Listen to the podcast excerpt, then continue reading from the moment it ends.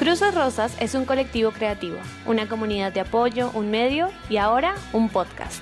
Donde te ayudaremos a corregir la idea del amor. Palabras más, palabras menos, el amor no es violento y punto. Queremos que nos acompañes. Y acompañarte en este proceso. Yo soy Tati. Y yo Cami. Bienvenida.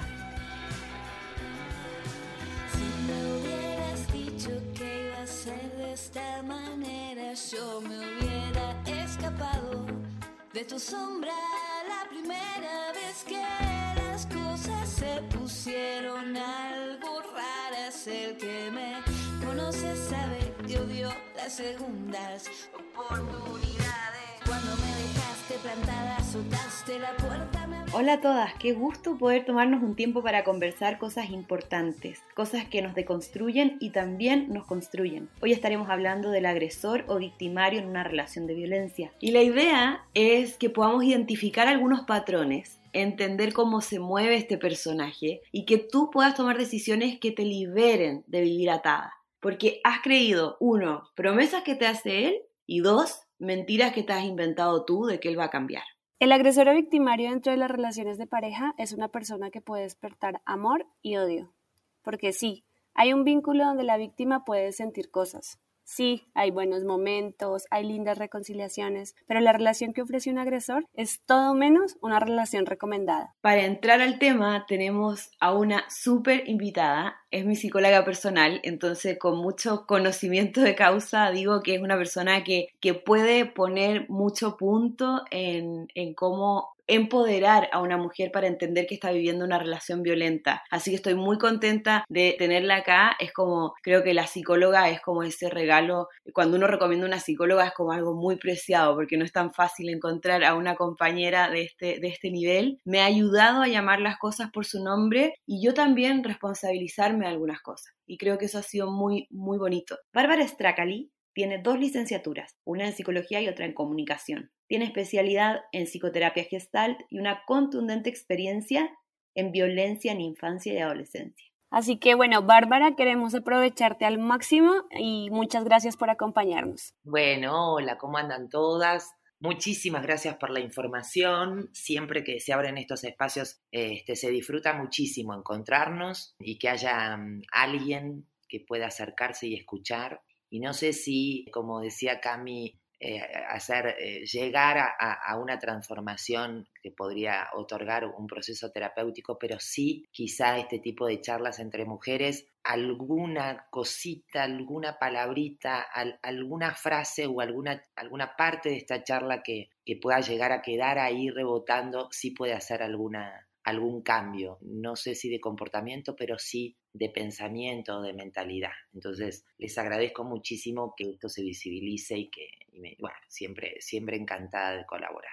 Creemos que es una oportunidad para hacernos preguntas. Mira, hay muchas de estas preguntas que la chica se puede estar haciendo y las pone en Google y llega a un sinfín de información no muy bien curada. Entonces, aquí van a hacer estas preguntas que, la verdad que una, mujer víctima de violencia igual está interesada en saber, pero con una, una persona que sabe. Vamos a decir como un, un, Google aquí de las preguntas básicas del agresor. Entonces, vamos a hablar por qué este agresor y sobre todo meternos en, este, en esta historia de este victimario es también víctima, puede cambiar y finalmente por qué nos vinculamos con un agresor y por qué no lo vimos antes, ¿no? ¿Cómo es el perfil de un victimario o agresor o cómo podemos identificarlo? ¿Cuál es como ese modus operandi que tiene un, agresor? A ver, lo primero que me parece eh, fundamental para abordar un tema como la violencia de género es hacer una distinción. Eh, la distinción que voy a proponer es entre, entre dos perspectivas que si bien se encuentran eh, correlacionadas y tienen continuidad lógica, lo vamos a ir viendo, no se van a permitir las mismas preguntas o quizá si nos hacemos las mismas preguntas en una y otra perspectiva, no van a hallar las mismas respuestas. De hecho, van a compartir un metalenguaje en común, pero no va a tener la misma representatividad ese concepto. Ahora me van a entender de qué hablo. Estoy hablando de que primero, ante todo, hay que hacer la distinción para dar este, esta charla, eso creo, entre un análisis moral, social, político, si querés, ideológico, y que tiene que ver con la mentalidad del patriarcado, el machismo, el activismo.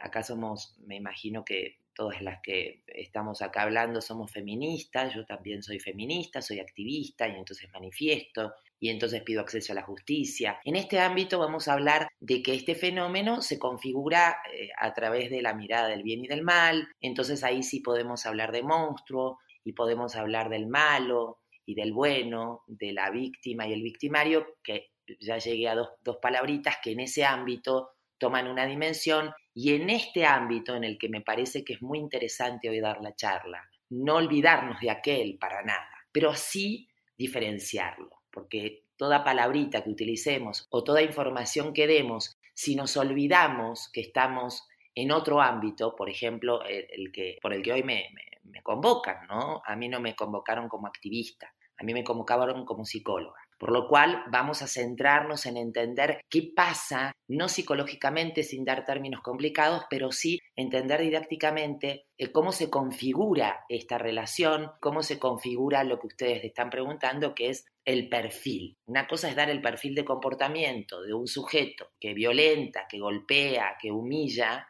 y que tiene que ir preso y que claramente indigna y esa es la batallita que estamos dando allá afuera. Y otra cosa es hablar en este ámbito para comprender, más allá de valoraciones y de juzgamientos, comprender, intentar entender cómo se le configura a un sujeto que ya no es monstruo, sino un humano, igual que la mujer, igualito, que también dentro de un sistema y lo voy a nombrar, patriarcado, machismo, este, modelos de crianza, ha llegado a vivir y proponer y necesitar este tipo de relaciones violentas. Esto me parece muy importante, porque cuando hablamos de perfil, insisto, para hablar del perfil del agresor, no es lo mismo hablar del monstruo, y escuché Camila que decías personaje. Bueno, en el ámbito social sí podríamos decir personaje, si, les gusta, porque es, una figura, es una representación. Ese hombre que aparece en las noticias o ese hombre del que hablamos que sostiene una mentalidad a través de su comportamiento de un fenómeno más viejo que el sol, pero que hoy sobre todo la mujer, ha decidido que ya eh, no puede continuar de esta manera. Sin embargo, en este ámbito en el que quiero proponer, no hay personajes. El personaje lo voy a retomar como parte del delirio compartido en una relación donde hay precisamente violencia de parte de un hombre contra una mujer. Por lo cual, el perfil, cuando decimos perfil del agresor, en términos psicológicos, voy a decir que si bien no existe un grupo sintomático específico para tipificar en términos psicopatológicos a un hombre violento, es decir, yo puedo decir, bueno, el agresor es narcisista. El narcisismo es una psicopatología muy grave, es muy grave, muy normal, pero muy, pero muy, muy compleja, pero no necesariamente un narcisopático golpea a una mujer o es violento. Lo que sí podemos nombrar son vectores eh, de manera didáctica y pecando de reduccionista. Elegir como términos y, de construirlos un poquito o explicarlos para eh, dar estos rasgos. Voy a poner palabras, palabras claves. Si tenemos a un hombre violento, voy a hablar de impotencia. No me importa qué psicopatología lo esté atravesando, si es psicótico, que sí, que es narcisopático, seguramente. Si tiene rasgos obsesivos, eh, con control rigidizado. Bueno, son todas palabritas muy complejas, pero la voy a bajar y la voy a sintetizar, por ejemplo, en una que se llama impotencia. ¿Qué es la impotencia? O sea, la impotencia es la frustración más miedo. La frustración no es el enojo, la frustración es que lo que ocurre delante de sus ojos, esto lo podemos checar todos los humanos porque conocemos la impotencia, lo que sucede en la realidad no es lo que yo quiero. El niñito se frustra, el adulto también se frustra. La diferencia entre un niño y un adulto es que el adulto ya está listo con recursos psicoafectivos para lidiar con esa realidad que no está ocurriendo como yo quiero. Bueno, este sujeto no tiene esos recursos psicoafectivos, por lo cual esa frustración hagan de cuenta que va a ser, en términos didácticos, como si tuviera tres años. Si hay algo que se le presenta en la realidad que él no puede acomodar. Él quiere un helado a las 8 de la noche y aunque la heladería esté cerrada, no puede entender que él no tenga acceso a ese helado. Bueno, algo tan simple como eso puede llegar a generar mucho, mucho enojo interno. Pero no solo hay frustración, sino que hay miedo. Cuando estos dos montos afectivos se tejen, bueno, se configura lo que se llama impotencia. La impotencia es no poder, por lo cual estamos listos para decir que un hombre violento, que se comporta violentamente, va a vivir, que se comporta violentamente no importa contra qué. Hasta ahora no llegué a poner a la mujer en el escenario. Estoy hablando de un hombre violento, ¿sí? Y me voy a tomar la libertad de una persona violenta. Va a tener en su mundo interno una constante necesidad de reconocerse que puede. Decir, la impotencia es no puedo. ¿Qué no puedo? Lo que sea. No puedo. No puedo con la realidad. Por lo cual, esta impotencia estamos listos para decir que esta persona que vive de esta manera internamente va a tener lo que se llama un amor propio derruido. El hombre violento se vive impotente todo el tiempo. Es una lucha interna 24/7, vive ahí. A veces tiene la fantasía de que pudo y entonces va a impactar sobre la realidad como haga falta para tener esa sensación interna de que sí pudo para que se configure esto, tiene que haber un amor propio de ruido. ¿Qué es un amor propio de ruido? Un mundo interno con una autopercepción anulada. Ahí como que me surgió una pregunta y es que las mujeres pues también sentimos impotencia, ¿no? Y bueno, también obviamente hay mujeres violentas, pero ¿por qué es tan diferente como lo que tú dices, como que si un hombre violento tiene impotencia, le suma la violencia. Ah, ok, vale.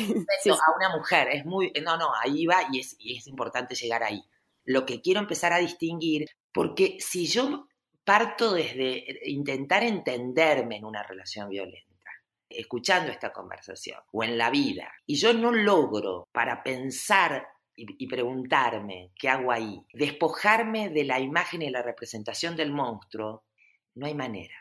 Yo tengo que lograr de alguna manera, y esto no quiere decir que, que lo culpemos, por eso hice esa diferenciación, no, no, no, no, se, no se está exculpando a nadie. Se está intentando entender, no aguantar, sino entender qué ocurre en el tipo, qué ocurre en el hombre que puede llegar a agarrar a una persona de menor peso, intimidada, angustiada, ¿sí? Y golpearla. Golpearla sin parar.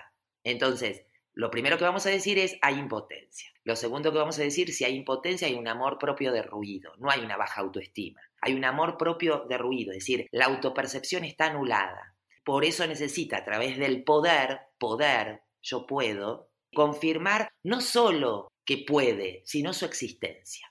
Ya, es que, a ver, tenemos a un agresor que podemos observar desde que al principio lo explicaste súper bien y como que se me, se me fue el... O sea, tenemos este, este análisis moral, digamos, ¿verdad? Social, ideológico, mencionabas, que es donde vemos la realidad con la víctima y el victimario y entendemos que todo hombre golpeador es victimario y toda mujer que recibe la paliza es víctima.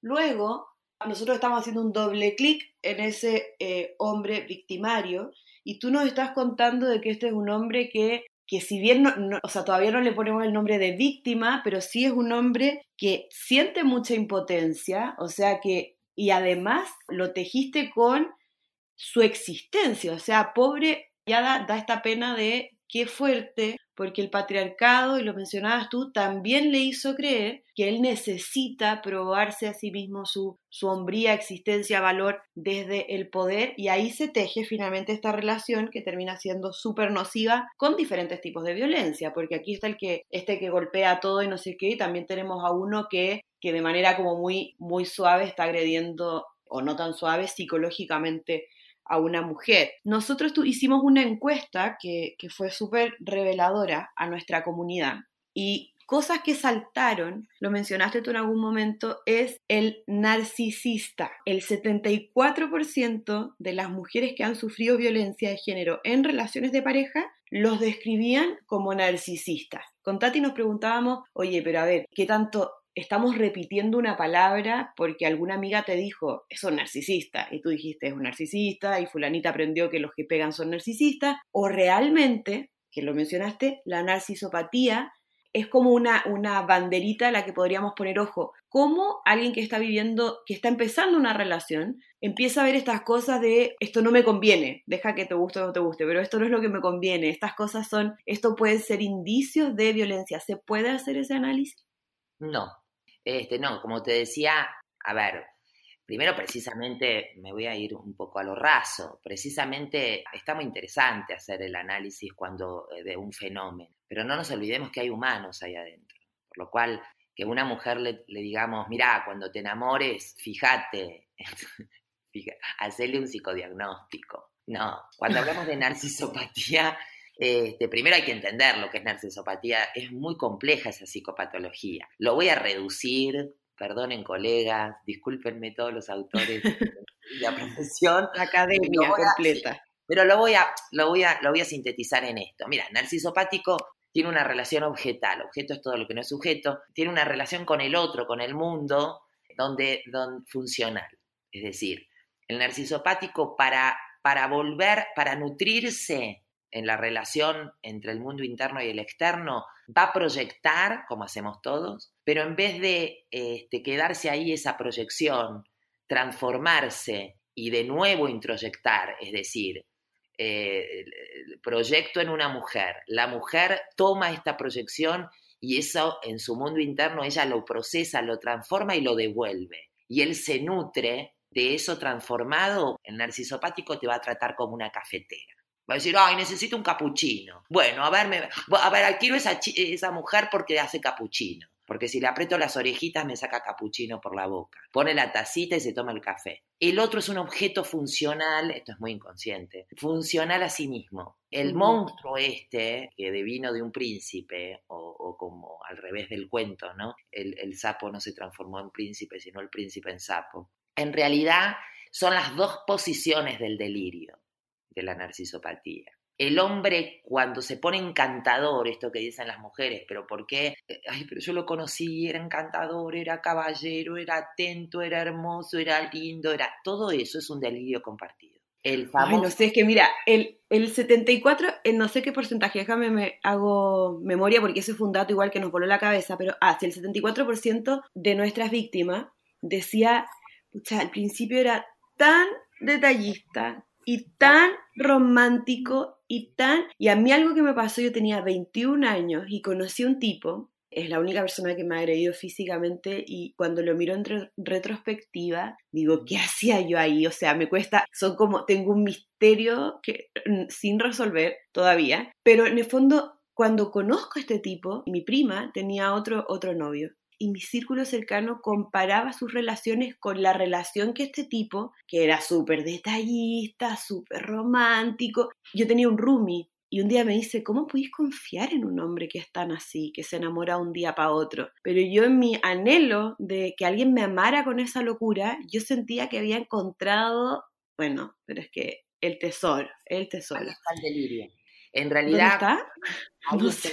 A ver, el, de, Pero entonces, es que creo que, que, no sé, bueno, yo por lo menos no he entendido bien como la palabra delirio, eh, ¿qué significa? A ver, el delirio es, voy a terminar primero con esto de la narcisopatía porque quedó, a ver, para que se, entienda. Vale.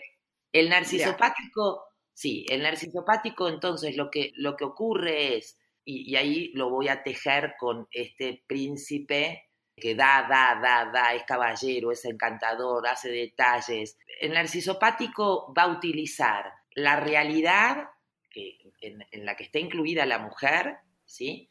estrictamente para satisfacer sus necesidades, como un objeto. No va a proyectar, entra un sujeto vivo, el sujeto vivo procesa esa información y la devuelve transformada. Se llama vínculo de dos personas, hagan de cuenta que van nutriéndose de la transformación que hacen en sus mundos internos y entonces yo doy lo que tengo para dar y el otro toma lo que yo le doy, pero no lo toma, a ver, es una percepción, lo pone en su mundo interno, lo mete en, sí mismo, lo transforma y entonces se va haciendo ese círculo bonito, ¿sí? Donde hay conflicto, donde puede haber disidencia, donde, pero no necesariamente tiene que haber violencia. El narciso apático, bueno, no, tiene relaciones objetales unidireccionadas, es decir, yo doy estrictamente para lograr que el otro se ponga como yo espero que se ponga.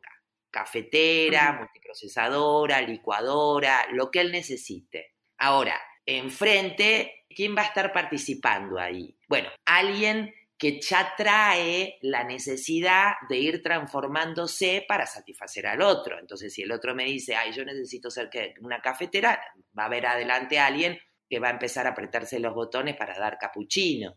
¿sí? quiero decir, eh, a la hora de hablar de cómo se configura este perfil, también es interesante que los lobos andan con lobos, los lobos no andan con patos. Necesitamos entender que esa introducción a una relación que va a devenir en terrorífica tuvo un origen donde, y ahí sí Tatiana te lo voy a nombrar, hubo delirio conjunto. El delirio es una idea que no tiene contacto con la realidad. El delirio sería, en mi caso, el creerme salvadora. La mujer, eh, la salvadora ocurre no en ese momento. En ese momento sos, salvada. Por eso es el príncipe. Y ella se vive princesa. para que haya un príncipe, vos pensás que un príncipe se va a ir con una mujer real. No, un príncipe busca una princesa. Entonces, cuando viene el príncipe y le trae las flores y le promete el castillo y que van a tener hijitos y que van a ser felices por siempre jamás, tiene que haber alguien que también necesite construir ese relato y esa experiencia. Esto no quiere decir que es mentira, chicas. Y esto no quiere decir que si aparece un hombre muy detallista y encantador, va a devenir en violento. Por favor, no. De hecho, hay muchas parejas que viven en el delirio eternamente viven en el delirio y mueren juntos. Entonces, ¿está bien o está mal? Lo que está bien y está mal es si, hay sufrimiento o no hay sufrimiento. El enamoramiento tiene un, rasgo delirante. ¿Por qué voy a elegir a Juan y no a José Luis? Porque Juan es lindo, porque Juan es inteligente, porque Juan le gusta el cine que a mí me gusta, porque Juan es... Esas son todas proyecciones, eh, eh, pero son necesarias para enamorarnos. Y entonces todas deliramos cuando nos enamoramos, sí, pero entonces ese, eh, cuando entramos en ese delirio, entonces es mentira, no. Lo que hay que nada más recordar es que para enamorarse estoy proyectando y que después de eso va a venir, y a todos nos ocurre, el momento donde eso se traduce en lo que es un vínculo y una relación real entendiendo lo que nos dicen, como que es normal que todos nos enamoremos, que nos proyectemos y así. Específicamente como que en este programa queremos como que las chicas como que se vayan con algo para que puedan identificar. Entonces, por ejemplo, ¿cuáles son esas señales que nos deben llamar la atención como mujeres? Sobre todo cuando estamos como que recién conociendo a alguien y recién proyectándonos y enamorándonos y digamos que estamos en ese delirio, como tú dices que tenemos que ponerle cuidado para saber si una, esa pareja es violenta o no. O sea, como nos puedes dar algunos como red flags que quizás las mujeres podrían identificar fácil o, o, no, o cada caso es distinto. Es que lo que estoy entendiendo yo es que no existe tal recomendación, digamos, terapéutica de anda tú como inspector gadget y anda cazando pruebas a ver si, en el fondo, la invitación es Vamos a enamorarnos desde un lugar del delirio que no es, cuando Bárbara explica la proyección, no tiene que ver con proyectarse, sino que la proyección es eso que yo soy un, proyector. O sea, yo tengo una cosa dentro que, que estoy poniendo afuera. Esa es como la, lo que está explicando. Entonces, ok,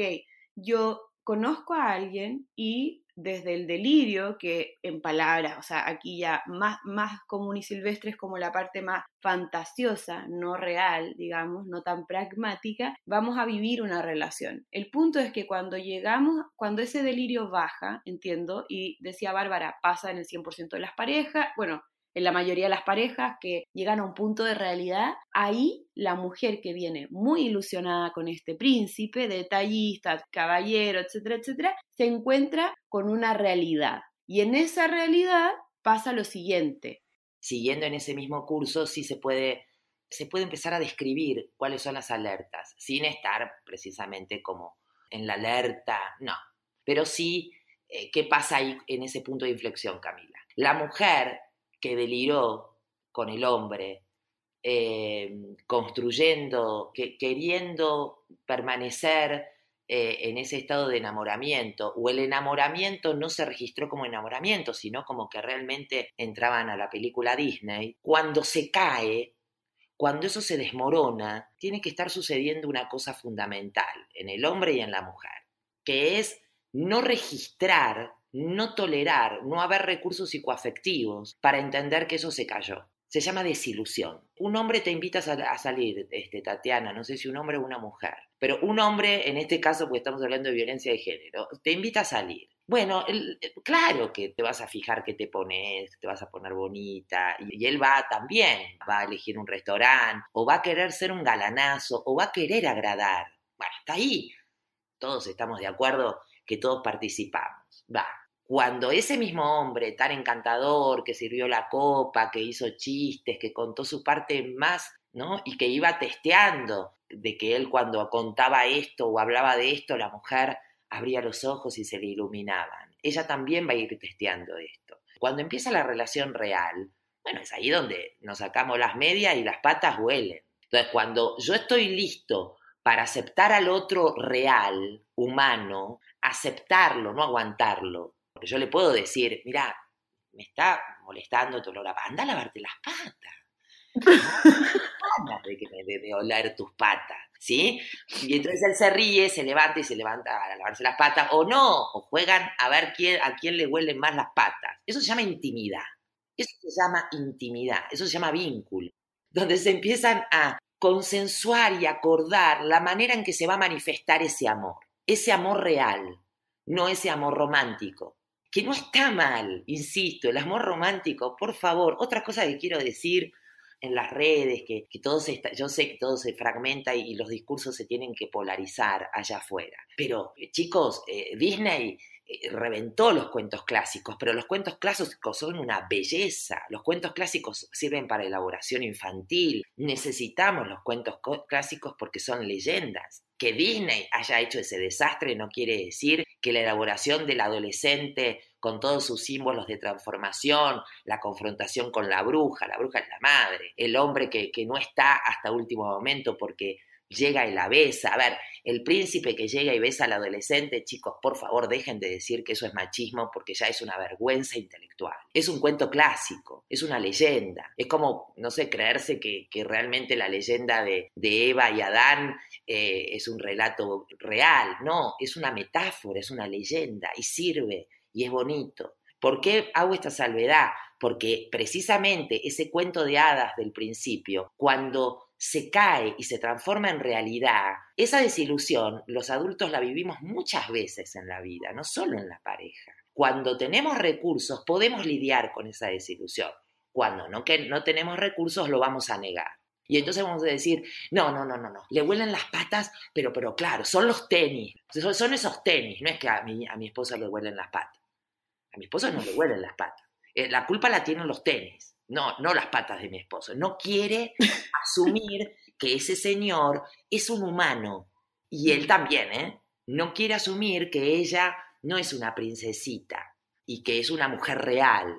Y creo que, Tatiana, cuando decís, hay tips para poder despertarnos como para dar información, sí, es este momento el momento donde tú empieces a, encontrarte con ese varón, que lo vivía, no lo creías, pero románticamente, y que era realmente, no tenía olores, no tenía contradicciones, te daba todo lo que querías, estaba tan atento a todo lo que necesitabas, tenía hasta como un poder mágico, que sin decir nada, él me mira, yo lo escucho, eso es divino, él me mira y ya sabe lo que quiero. Si te escuchas diciendo no lo puedo creer, bueno, sí, te presento la realidad y si luego de, esa, de, eso que no está ocurriendo y no podés creer, aparece el primer evento, que ahora sí podemos valernos, Tatiana, de toda la información que está corriendo, porque la información es ahí donde ayuda, donde vos te podés espejear en todos estos eventos ya tipificados, charlados, visibilizados, que es un hombre que de un momento a otro, y ahí te va el primer tip, que de un momento a otro,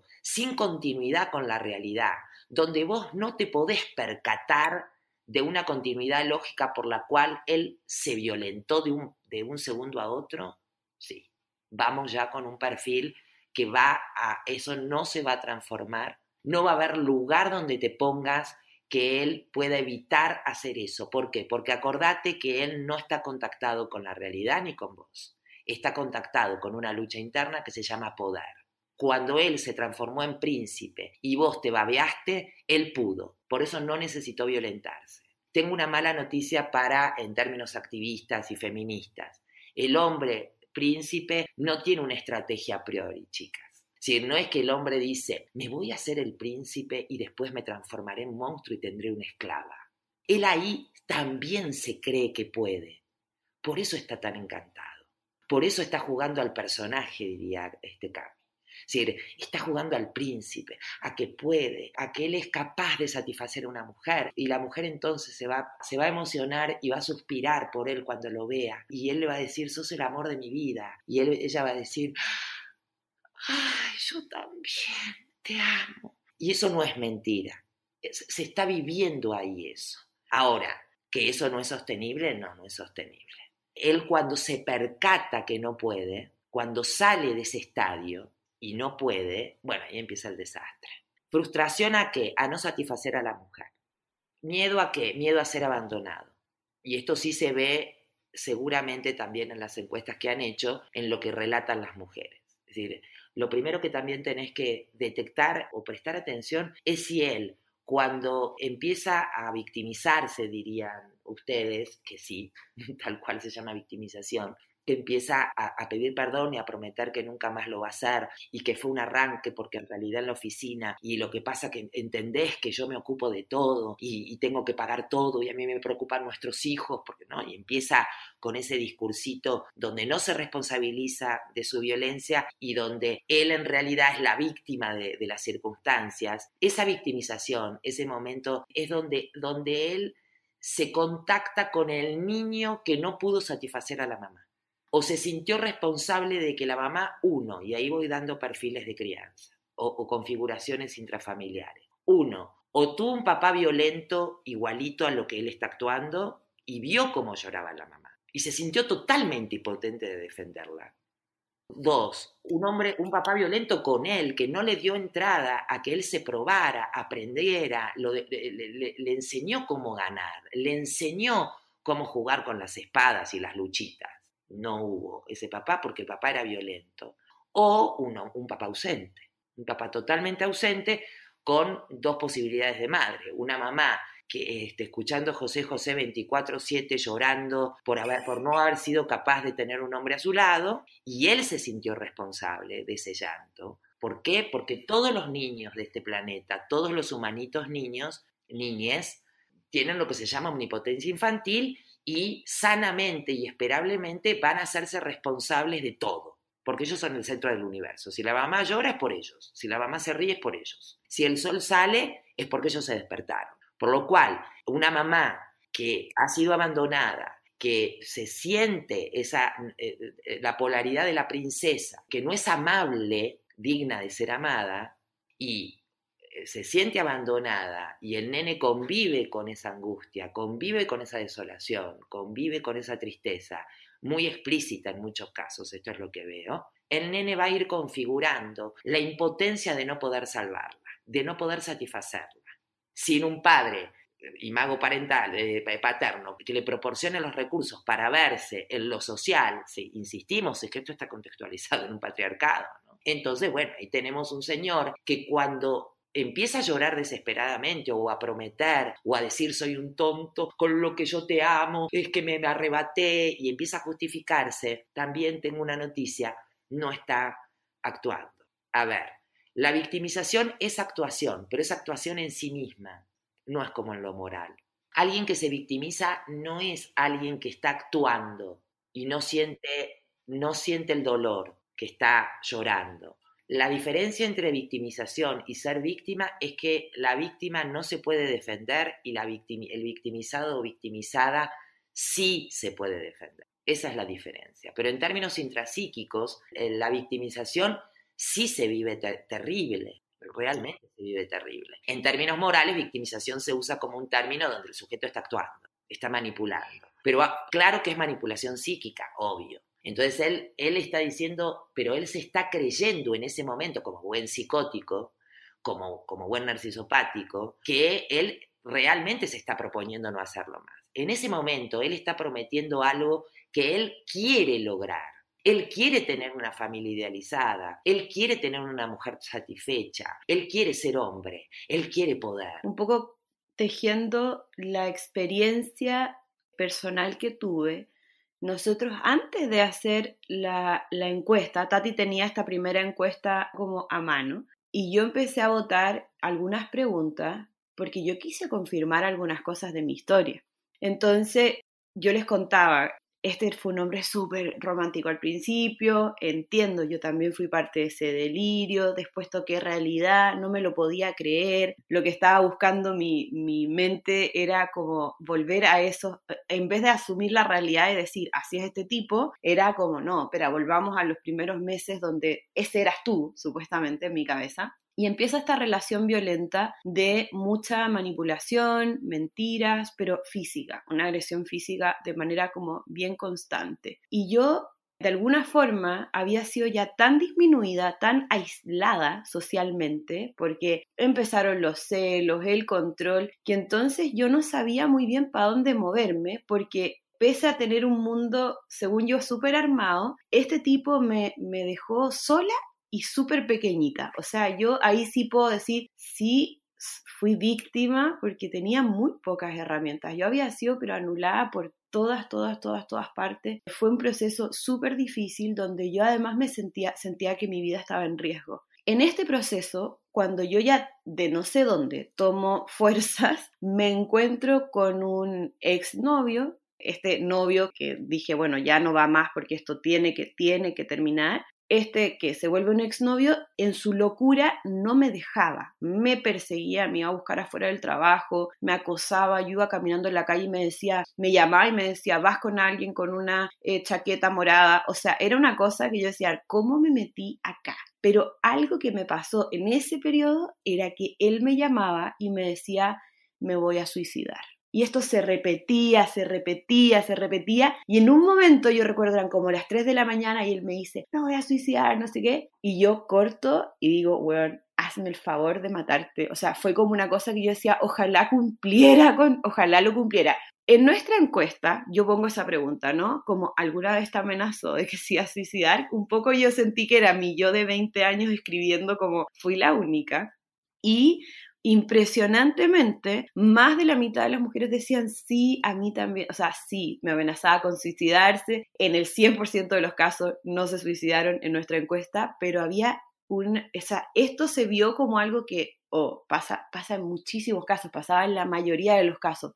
Bueno, ¿qué opinas de esto? O sea, esto es así de, de común y da una vergüenza tremenda porque a mí me da mucha vergüenza decir, porque ya, puedo, mi dignidad me permite decir, hoy estuve con un egocéntrico, estuve con un narcisista, puedo decir muchas cosas, pero decir, me aguanté ya este nivel de locura, eh, porque para mí se me hace una cosa, pero ya, uff, ¿por qué y por qué me metí ahí? Bueno, a ver, sí, es muy, no en todos los casos, pero eh, la amenaza de entonces me mato. Sí, eh, me voy a suicidar, me mato. A ver, claro que es una amenaza construida, claro que en la mayoría de los casos no ocurre, para llegar a ese extremo, a ver, sí puede ocurrir, pero no, no quiero generalizarlo porque en realidad son las amenazas extremas cuando las anteriores empiezan a no funcionar, pero que siguen la misma lógica que las anteriores. Entonces, es que, ¿no? Es, es, el, acting del violento después de, haber cometido una violencia extrema, donde la mujer eh, está destruida, donde llora, pero aparte después de llorar, sí se queda callada. Sí, eh, eh, llega a la cocina y él está callado con los nenes en el salón y ella empieza a hacer sus cosas, empieza a hacer la comida, está alienada, está en otra dimensión. Y él empieza a desesperarse, a desesperarse como un nenito frente a su mamá que está alienada que está en otra dimensión. Y entonces empieza a, buscar estrategias, a ver cómo hace para convencerla de que sí se aman, de que sí esto va a estar bien, de que sí él puede. En estos intentos, cuando él empieza a percatarse de que la mujer ya, ya no le entra, ya no le entra, este, no se va, pero no le entra. Y que aparte en ese no entrarle puede hasta dejarse, ¿no? Como cuando una mujer se da vuelta y le dice, mira, si querés pegame, insultame, violentame, si querés vivimos así, desilusionada. Él no lo puede tolerar. Entonces en esos intentos de sacarla de ahí y de que sí se perpetúe, ni hablar cuando una mujer sí ese día eh, empieza a agarrar el bolso y agarra a los nenes y está llamando a la madre. Ahí él se vuelve loco. Y entonces en esos intentos extremos aparece una amenaza final. ¿Por qué? Porque si, chicas, si el, príncipe sabe luchar contra el dragón, también el príncipe es capaz de inmolarse por la princesa. ¿O vos te pensás que luchar contra un, dragón es sencillito? Entonces eh, aparece de nuevo el príncipe inmolado. Yo soy capaz por vos de suicidarme. ¿Qué es? Luchar contra un dragón, matarme, perder la vida, porque es o con vos o con nadie cuando acosan y persiguen es porque pierden el control, literalmente pierden el control que los habilita a confirmar que sí pueden. Esa mujer que, a, la que persigue, acosa, se le aparece en, el trabajo, empieza a transgredir aparte ámbitos que por ahí eh, cuando eran pareja no transgredían, porque es otro de los de los, si se quiere, alertas que hay que poner. Este, este perfil de hombres, aguas chicas, que tienen, como diría Camila, personajes. Eh, adentro de casa es uno, afuera no es igual. Voy a poner como ejemplos didácticos o como cosas que he escuchado en la clínica. El hombre que es empleado, pero es muy buen empleado, o hasta es el, el director de una empresa, pero que tiene un jefe o que tiene una presión impresionante en el trabajo, bueno, allá afuera es encantador, es buen tipo con sus compañeras de, o con sus empleadas, es exitoso, saluda al de seguridad del, corporativo y le hace chistes, es, seductor, es, bárbaro. Llega a la casa y todo, todo, todo ese, esa impotencia, esa presión y ese miedo que vive en el trabajo, ni hablar si el jefe lo maltrata, si es un empleado eh, donde el jefe, literalmente el hombre, lo tiene sundando, llega a la casa hecho una fiera. Son los hombres que directamente entran, ponen la mano en el picaporte y la familia se paraliza. Se paraliza. Los nenes dejan de jugar, la mujer empieza a respirar fuerte porque saben que por ahí entra y no se sabe, por ahí trajo pizza para todos, pero por ahí entra y se empieza a sacar el cinto y no se sabe por qué. Y ese patrón es muy difícil cuando estás adentro de esa realidad empezar a, visualizarlo y entenderlo. ¿Cuál es el patrón? Yo te lo voy a contar en niños, pero es muy análogo, ¿sí? Porque la mujer cuando tiene ese miedo claramente regresiona. Son miedos muy, muy, muy, muy profundos. Es realmente muy angustioso. El niño, un día entra papá y trae, trae regalitos. Al otro día no, no puede identificar qué cambió y se saca el cinto. Esa confusión donde no sé dónde ponerme empieza a anularme, que es lo que le pasa a la mujer. Entonces, en el delirio de que sí necesito que sea príncipe, acatar lo que él le pide, que es ahí donde empieza a ocurrir, dejo de ver a mis amigas, no veo a mi familia, empiezo a accionar comportamientos para lograr que él pueda no ser violento, que él pueda ser príncipe, que él pueda satisfacerme. Y es ahí donde empiezan a ocurrir todas estas seguidillas tan tipificadas. El aislamiento, el, el que me elija la ropa, hasta el tener pensamientos y no expresarlos. Yo voy a contar casos reales que yo he escuchado de hombres que vienen a consulta.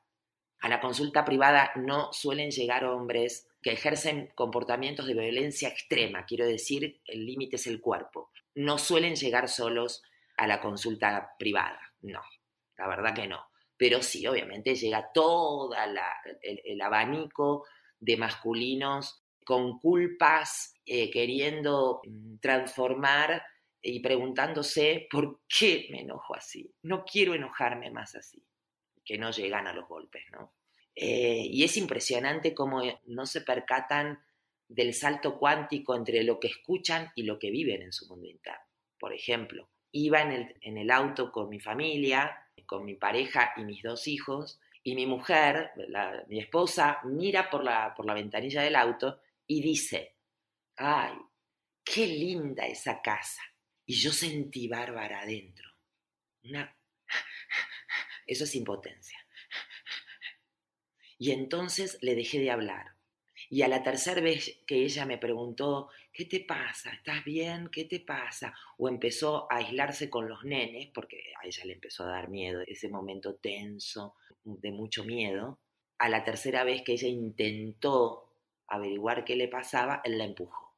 Y él se preguntaba por qué. Muy sencillo. ah, bueno, muy sencillo. Lo que pasa es que vos no escuchaste este, qué linda esa casa. Vos escuchaste. Escuchaste esto, mira. Che, pedazo de fracasado, igualito a tu papá vos, hijo de puta. ¿Por qué no tenemos esta, esta casa?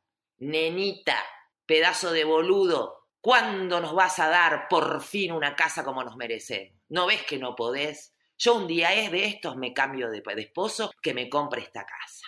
Eso es lo que él escuchó. ¿Y él lo escuchó? Sí, pero lo escuchó, no, no es alucinación, pero sí lo escuchó afectivamente. Y entonces, la decisión psicótica que se produce ahí es tan abismal que destruye cualquier patrón de comportamiento que llamaríamos normalmente neurótico, ¿no? Como por ejemplo, qué linda esa casa. Ay, bueno, sí, tendríamos que tener esa casa, ¿no? No, corazón, no es que, tendríamos que tener esa casa. O sí, ¿no? La ella le puede decir, ay, sería divino tener esa casa, ¿no? Ay, pero ¿sabés lo que sale esa casa? Millones de pesos en este país, solo esa casa lo tiene, y empezar juntos a tratar de apalear lo que podría ser neuróticamente de una fantasía de que ellos van a ser más felices en esa casa compartida. Y ahí hay una, neuro, hay una neurosis, hay fantasías compartidas, habrá un momento de tensión, bueno, lo que se pueda llegar a dar dentro de los marcos de lo este, patológico funcional, diría yo, pero no estos saltos cuánticos, ¿no? Entonces ella la próxima vez ve la casa y obviamente que no va a hablar. Bárbara, ¿y yo como pareja qué hago en una situación así? ¿Qué actitud debo tomar? Te pregunto esto porque en nuestra encuesta el 15% de nuestras víctimas reconocen haber victimizado al agresor. ¿Qué me tocaría hacer? Cuando de un estado donde estaban todos riéndose y escuchando música en el auto y cantando con los nenes, ante un comentario que vos estás convencida de que no tuvo ninguna otra intención que compartir un comentario y no tenía ninguna otra intención, él reacciona de una manera escindida. Escindida es fragmentada, es como hacer un punto y aparte. Es como, como en las películas, viste, de terror, que dan vuelta la cara y aparece la cara maquiavélica. Bueno, así. Si vos ves eso, olvídate, olvídate de poder resolverlo. Acá la pregunta, eh, Tatiana, que me parece súper interesante, es, ¿estás lista para verlo? ¿Estás lista para ver que eso es locura? ¿O también lo vas a relativizar? Porque poder ver que eso es locura también tiene que ver con recursos propios. Entonces, una de decir, ¿qué, ¿qué, tendría que hacer? Nada, decir, para el auto. Es que, no, no, no, para el auto ya. Agarrar a los nenes e irte a un lugar donde te, a lo de una amiga, a lo de tu familia, ¿sí? Y tomarte en serio que esos eventos se van a poner cada vez peores. Y si ya estás ahí, ese evento en el, en el auto, donde era un domingo a la mañana, veníamos de desayunar, la estábamos pasando tan bien, esto es lo que escucho. Estábamos todos tan contentos y, y siempre ocurre algo, Bárbara, siempre aparece un evento que no podemos terminar un día en paz. Bueno, lo que ocurrió a la mañana no es que es mentira, pero en relación a lo que ocurrió al mediodía, sí es una construcción. Y vas a tener que elegir. Y si vas a querer elegir permanecer ahí, hace de cuenta que el único lugar que te va a quedar es dejar de hablar, entrar en la locura de creer que ese salto cuántico tiene alguna continuidad lógica con la realidad y no la tiene, que no va a haber ningún lugar donde te pares para que Él pueda. ¿Por qué? Porque no tenemos esa capacidad humana. Olvídate las mujeres o los hombres. No tenemos la capacidad de salvar a alguien o de ser salvados.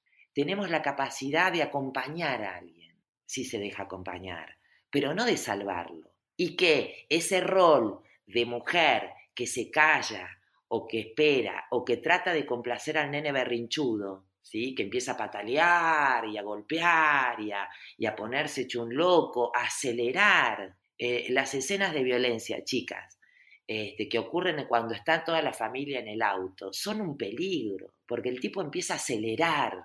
No va a haber manera de que cambies al otro. No debes cambiar al otro. No tenés ni siquiera el derecho eh, a pedir que él no sea violento. Uy, ¿qué dijiste, Bárbara? Sí. ¿Por qué? Porque él tiene su relato y tiene su vida. Y vos podés separarte de ahí. Vos tenés que hacerte cargo de vos y decir, bueno, ¿qué quiero? ¿Esto quiero esto? No. Bueno, entonces hacer el pequeño duelo del príncipe, pequeño y profundo. También salirte de tu omnipotencia infantil femenina, que es la mamita, cuando la nena juega a la mamá.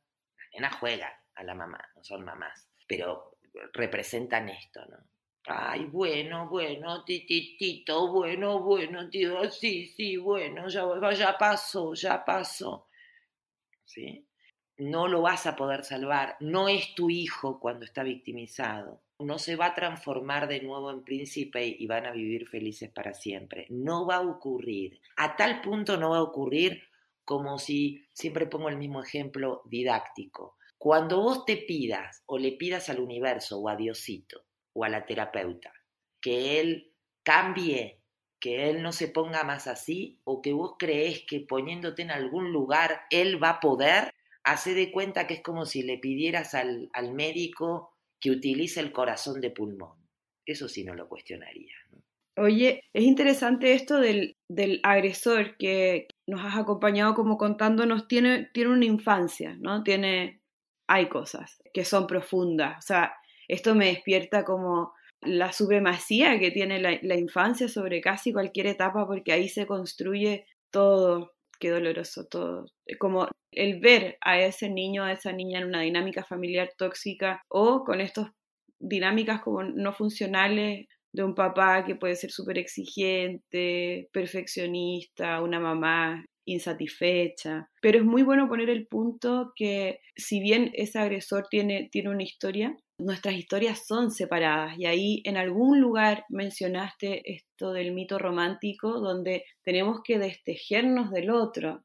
Ni yo estoy para, para hacerlo feliz, ni él para hacerme feliz, ni yo para salvarlo, ni él para salvarme. Entonces pareciera que hay algo, hay poder en individualizarnos y el hacernos responsables. Responsables como no asumir culpa, o sea, también eso es algo importante de la mujer que a veces tramita desde él se pone así porque yo, porque yo le contesté o porque yo no estuve a la hora o lo que sea, pero responsabilidad desde asumir la realidad, esa es nuestra primera responsabilidad, decir, bueno, esto es, le sigo o no le sigo, y soltar esta idea de, de, yo voy a hacer que él pueda, ay, he estado tantas veces ahí que me da como, como que se me aprieta la, la, panza, yo voy a hacer que él pueda, yo voy a hacer que él, yo voy a pagar eso que su mamá no le dio, yo lo voy a aportar y todo va a estar bien. Y es súper bueno que digas, no va a pasar y punto. No va a pasar a este nivel.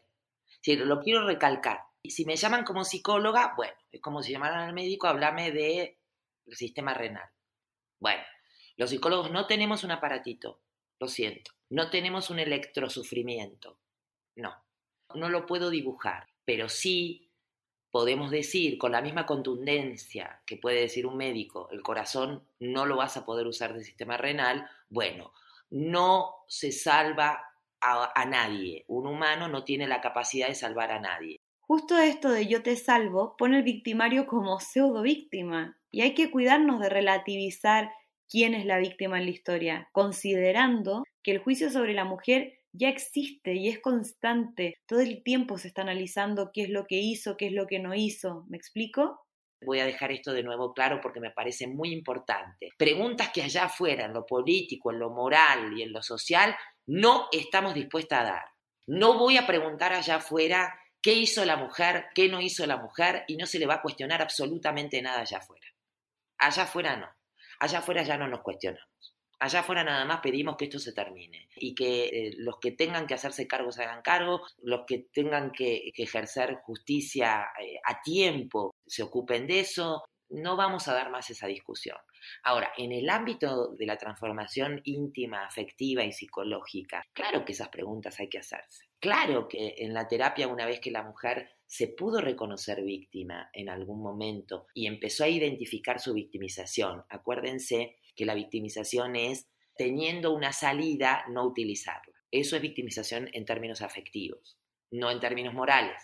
en términos afectivos. Por lo cual la mujer en un momento sí se reconoció víctima, decir, no podía con él, no podía porque me agarraba de las muñecas, yo peso 50 kilos y él pesa 80, no podía. No podía porque mis hijos estaban encerrados en la puerta. No podía. Cuando se pudo contactar con ese lugar de víctima, entonces se cae lo que también ocurre en la siguiente etapa, que es cuando ya está salvo y se viene, se le dice, bueno, ahora sí, corazón, hacer las maletas y vámonos. No, pues ya se le pasó. Ese momento, ¿sí? Es donde ella se conecta con la victimización de él y claro que entonces cuando se plantea ese lugar de, de no poder frente al hombre, es victimizada, se siente victimizada. Cuando la mujer se puede sentir víctima, se cae la victimización y ahí, cuando decimos allá afuera, acá adentro no, se empodera, allá afuera se dice se empodera, acá adentro no necesitamos poder. La mujer no necesita el poder. De hecho, es lo único que no nos han exigido. La, eh, la mujer tiene poder interno, la mujer tiene fuego interno, la mujer tiene un poder interno, no necesita manifestar poder, no necesita el poder. Por eso las feministas nos decimos hermanas, porque no competimos, porque no, no hay ni siquiera una noción femenina de, de tener poder. Allá afuera es una palabra que funciona muy bien. Empoderarse, pero a lo sumo me tendré que empoderar para defenderme. Pero la idea en términos de transformación afectiva no es empoderarse, es aceptarse, es aceptarse amable, digna de ser amada, es aceptarse que sí puedo dar y recibir, amar y ser amada, que es el gran trabajo que hace una mujer este, ya cuando se sale del evento y ya empieza a cuestionarse a sí misma, que es lo que vos preguntabas, Cami, ¿no? Bueno, una mujer en, retrospectiva se pregunta, ¿qué hacía ahí? Ay, cómo participaba, eh, qué iba a buscar ahí, qué necesitaba. Cuando eso se transforma, uy, es una belleza. Entonces, me parece que en este sentido ese es un final feliz, pero después hay otros finales felices. ¿Qué es lo que pretendemos? Que estos espacios, como ustedes, donde está lleno en todo el mundo hoy de estos espacios de mujeres que acompañan mujeres, que hablan del tema, que lo visibilizan, la mujer se ha transformado, pero no tengo duda, de cada diez que llegan a la consulta, nueve son mujeres. Y de esas nueve mujeres, cuando llegan, escuchás olas. Yo llego a escuchar ruidos en la transformación terapéutica. Y no se escucha ruidos terribles, se escuchan como olas, es como un mar. Ese es el, el sonido de la mujer transformándose. El del hombre es así. Que digo, uy, se rompió algo. ¿Por qué? Porque el hombre que sí tiene la valentía frente a sí mismo de decir, quiero transformarme, y lo voy a poner como en el espacio terapéutico, primero lo que tiene que hacer es desempoderarse, imagínense, y entonces entran a la transformación. La mujer llega sin poder, no tiene nada que perder. Entonces cuando llega tiene unas transformaciones, ¿no? Que, que, tienen una velocidad, una armonía, es una belleza. Al hombre le cuesta mucho más. Y también tiene que ver con el rol en la social. A él se le pide desde que, desde que lo paren, ser fuerte, ocupar un lugar de poder, este, demostrar, demostrar, demostrar, sacar la, espada, luchar, matar, ser agresivo, ser activo. Eso se le pide. A la mujer no. Por lo cual, también un final feliz es este hombre que a pesar de todo lo que se le exige, se da la oportunidad y la libertad de contactar con su mundo este, sensible, de buscar su femenino, de, de vivirse hombre este, sin temer a que si ya no sientes agresividad o ya admitir que en algunos lugares no puede, se pueda vivir humano y entonces pueda vincular con la mujer, con la mujer real sin asustarse, con la mujer real, ni con la madre ni con la niña en la intemperie que lo transforma en príncipe, sino con la mujer real. Y creo, chicas, que el, que el feminismo, este, y esta es una opinión personal, pero yo como feminista pero feminista hasta la médula, medularmente feminista, creo que también nos debemos recordar, por lo menos desde mi perspectiva, que el feminismo no busca otra cosa que recuperar a la mujer real, a la contradictoria, a la que, a la que teme, a la que se la caga, a la que también utiliza el amor incondicional de sus hijos porque se siente muy sola, se siente muy abandonada o se siente violentada. Y es contradictoria igual que cualquier humano. Si empezamos a humanizarnos, entonces el final feliz yo lo quiero proponer, que es por fin en la humanidad poder vernos y entonces creer en que es posible el vínculo amoroso, conflictivo, contradictorio, pero amoroso entre el hombre y la, mujer. Bueno, ¿y cómo saber si estoy pasándola mal en la relación y ya es hora de moverme? ¿O cómo saber si, si mi yo interior me está pidiendo auxilio? Si vos sentís, hay un punto que si vos bajas el dedo por la garganta, seguís con la mano hasta entre medio de los dos pechos. Hay un puntito que es un huequito, tenemos todos los humanos, ese huequito. Ese huequito, ¿sí? Es un punto energético muy fuerte. Si ese momento te baja un nudo o una bola entre la garganta y ese huequito y duele, y si te lo apretás duele muchísimo, ¿sí? Bueno, entonces no te gusta. ¿Por qué? Porque el delirio de, relativizar también es una desconexión propia. Es decir, me duele, pero hago que no me duele. Y entonces, obviamente, ¿qué negocio? Entonces, como tip, bueno, eso que ocurre en ese momento donde él hace comentario es como una daga, duele, y lo siento ahí, lo siento en el pecho, lo siento ahí en ese puntito. El miedo se sienta en las piernas y en el estómago. El miedo es una sensación muy horrible, muy devastadora interna, donde se sienta que se afloja, se afloja toda una estructura, que es cadera, piernas y el estómago, uff, tiembla. Ahí se siente el miedo.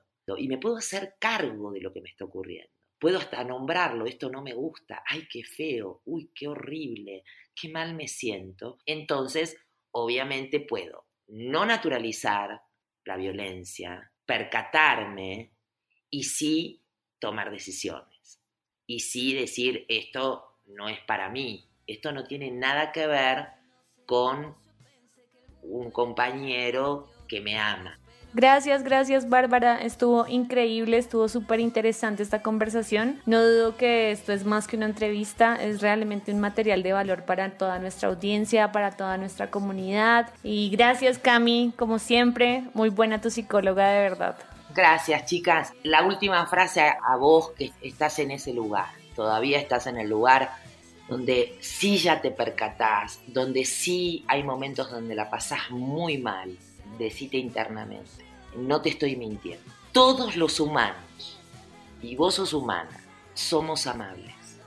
Amables es dignos de ser amados. Vos sos amable.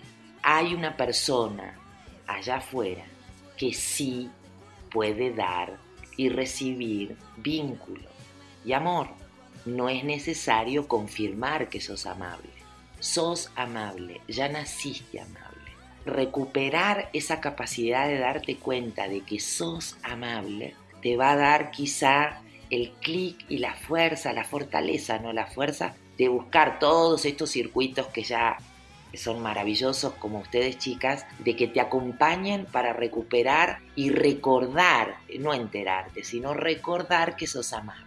Y entonces salir de estas experiencias tan desagradables y tan peligrosas. Un beso chicas y muchísimas gracias por la invitación y felicidades por lo que haces.